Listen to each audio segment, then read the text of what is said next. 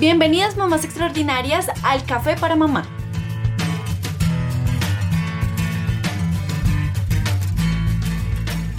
Hola mamás extraordinarias, espero que se encuentren muy muy bien. El día de hoy vamos a continuar con el tema de las pautas de crianza. Aquí lo que vamos a hacer son ciertas recomendaciones que de pronto les pueden ayudar a mirar qué estamos haciendo, qué no estamos haciendo o qué cosas hay que implementar. Entonces, la primera recomendación que vamos a hablar es fortalece la autoestima de tu hijo. Así como nosotros, así como todo el mundo, nadie nace aprendido. Hay que dejar que el niño intente, que si se equivoca, pues está bien y que lo vuelva a hacer. No es que si se cae, entonces lo dejamos en el piso y que pues la vida es así. No, al contrario, desde pequeños tenemos que enseñarles esa resistencia y ese hay que levantarnos con las cosas de la vida. Entonces, si se cayó, si hizo algo que estuvo mal, listo, va, pide perdón, pero continúa. Es normal equivocarse y también hay que enseñarles a ellos que no pasa nada si se cae si se equivoca, no pasa nada. También es importante resaltarle todas esas cualidades, tanto físicas como emocionales. Entonces, intentarle evitar decir, tú no puedes, eso es muy difícil, tú no lo sabes hacer, porque en realidad ellos no lo terminan haciendo. Uno también, pues por la mente y por las situaciones, si uno dice, no, si mi mamá dice que no puedo, pues no voy a poder, claramente ellos no lo van a pensar de esa manera tan estructurada, pero sí lo van a, sí lo van a hacer inconscientemente. Intentemos reforzarle, no, tú sí puedes. Eh, si necesitas algo, ahí estaré, pero inténtalo tú. Esas palabras positivas que en realidad ayuda a fortalecer esa autoestima de lo que estamos buscando. Como les había comentado, cambiar esas frases negativas por positivas. Entonces, todo lo que te propongas lo puedes lograr. Esfuérzate e inténtalo las veces que sea necesario tú eres capaz, tú puedes con todo. No solo tampoco solo diciéndoselo a él, sino que ustedes también lo hagan. Uno a veces también en nuestro vocabulario dice muchas veces esas palabras. Y ellos también son una esponjita que todo lo están cogiendo. Entonces sí podemos desde nosotros mismos también cambiar ese vocabulario a palabras más positivas, a cosas de sí podemos, va a ayudar a toda la familia, no solo al tema del niño. El segundo es comunícate con él para que entienda qué piensas tú. A veces, y pasa mucho, se asumen las cosas.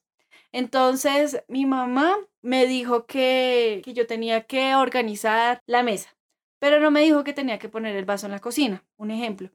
Pero la mamá supuso que el niño lo iba a poner en la cocina, pues porque el vaso estaba ahí. Eso es un error gravísimo. Los niños no suponen o ellos a veces no lo van a ver de la manera que lo ven ustedes. Si podemos sentarnos y comunicarnos qué es lo que de verdad queremos, va a fomentar la seguridad y el manejo de emociones. Yo ya sé que mi mamá piensa que yo debo compartir. Entonces, pues de alguna manera ya lo voy a empezar a hacer y qué es lo que espero de él. No supongamos de que el niño va a hacer tal cosa si nosotros no se lo decimos. Tercero, reconoce sus buenas acciones. Ya hablamos arriba que le vamos a decir cosas positivas y eso, de que sí puede, pero también podemos reconocer que hizo algo bien a pesar de que en otras ocasiones haya cometido ese error. Por ejemplo, me explico, descendió la cama, pero ayudó a darle comida al gato, un ejemplo. Entonces, felicitarle por esa buena acción lo va a enfocar a que entonces puede seguir haciendo eso que nosotros sí queremos que haga y no lo de la cama. Yo no, le estoy, yo no les estoy diciendo que omitan y que pues bueno, si no tendió la cama, pues nada.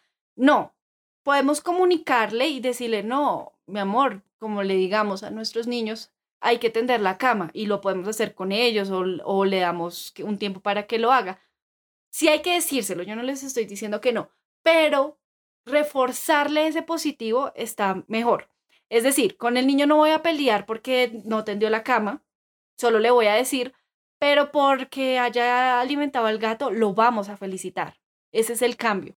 Y lo podemos premiar de diferentes maneras, con un elogio, con un abrazo, con un beso, con sentarnos un rato con él. Hay de diferentes maneras también según lo que el niño quiera y como que demuestre que le guste.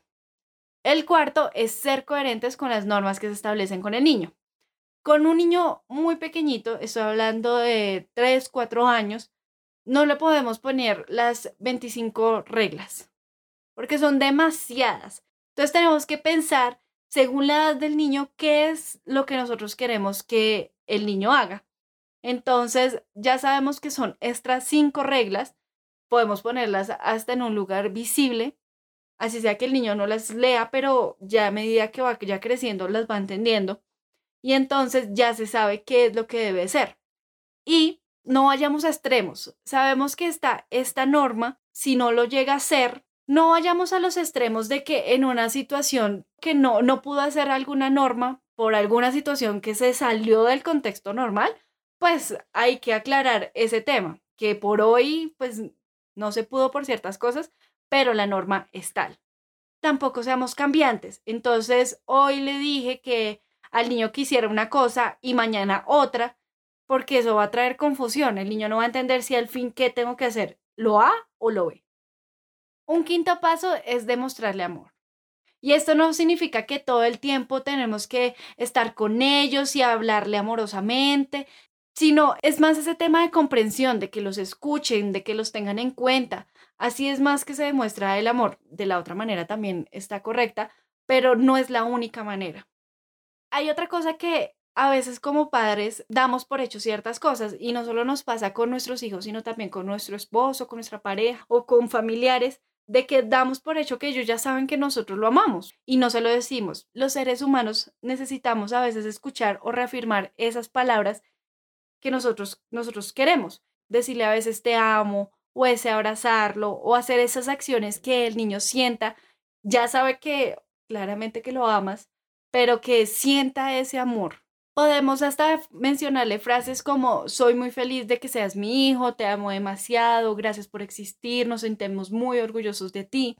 Esto les va a ayudar a reforzar el amor y también como la confianza del niño de cómo él se siente. Entonces, eso también ayuda muchísimo en su crecimiento. El sexto es tratarlo con respeto. Pues a nadie, como personas, como seres humanos, nos gusta que nos traten mal. Y pues los niños no son la excepción. No les gusta que ni los griten ni los golpeen. Entonces, no hay que hacernos, y un poco lo que hablábamos también en el capítulo anterior, no es porque yo lo grito y lo golpeo, entonces ya y sí de esa manera demuestro el respeto que, que el niño me tenga al contrario. Entonces es con amor, con ejemplo, la tolerancia. Y yo tampoco les estoy diciendo que no lo regañen, pero a veces nosotros sabemos que hay límites y nosotros a veces sentimos que nos pasamos con ciertas represiones. Es un poco también como de control de nosotros, de paciencia a ciertas situaciones, porque al final el niño sabe que hizo mal, pero pues eh, una manera de saber lo que lo hizo mal pues es un poco más agradable que sea de una manera más dulce que a través de golpes. 7. No tengas miedo a decirles no. Entonces uno a veces tiene miedo o se ha hablado de que uno no dice no en muchas ocasiones, no solo con nuestros hijos. Y el no es también importante. Y más nosotros en este momento que estamos de crianza, tenemos que dar esa autoridad y que el niño entienda que está mal ciertas situaciones. A veces cuando decimos no a cualquier petición de nuestros niños que quieren el juguete, que quiere el, dulce, que quiere ir a jugar con otros niños, a veces nos sentimos mal y nos sentimos culpables y a veces hasta decimos que somos malos padres, pero precisamente de eso se trata la educación con nuestros niños, que ellos entiendan que no siempre van a tener un sí para todo lo que ellos quieran o demanden. El no debe servirnos para orientarnos en las acciones que no deben realizar. Entonces, explicarles por qué algo no está bien y pedir y poderles explicar por qué no se debe actuar de cierta manera. Y el último punto o la última recomendación que queremos dar el día de hoy es acerca de la regulación emocional por parte de nosotros. Entonces, si desde nosotros empezamos a regular o a manejar, a controlar esas emociones de enfado, de ira, eso nos va a ayudar a enseñarles de una mejor manera cómo se debe regular y también ser un modelo a seguir para ellos. Para este tema sé que es un poco diferente. Vamos a hablar del siguiente tema de regulación emocional para los padres y próximamente vamos a responder algunas preguntas de nutrición que nos enviaron para que pues todas puedan tener estas respuestas que son muy importantes como parte del crecimiento del niño. muchísimas gracias por acompañarnos el día de hoy. Espero que de verdad esta información les haya servido. Un abrazo enorme y recuerden que no están solos. Pueden encontrarlos en nuestras redes sociales en Facebook e Instagram como arroba mente extraordinaria oficial. Entonces los esperamos y un abrazo enorme.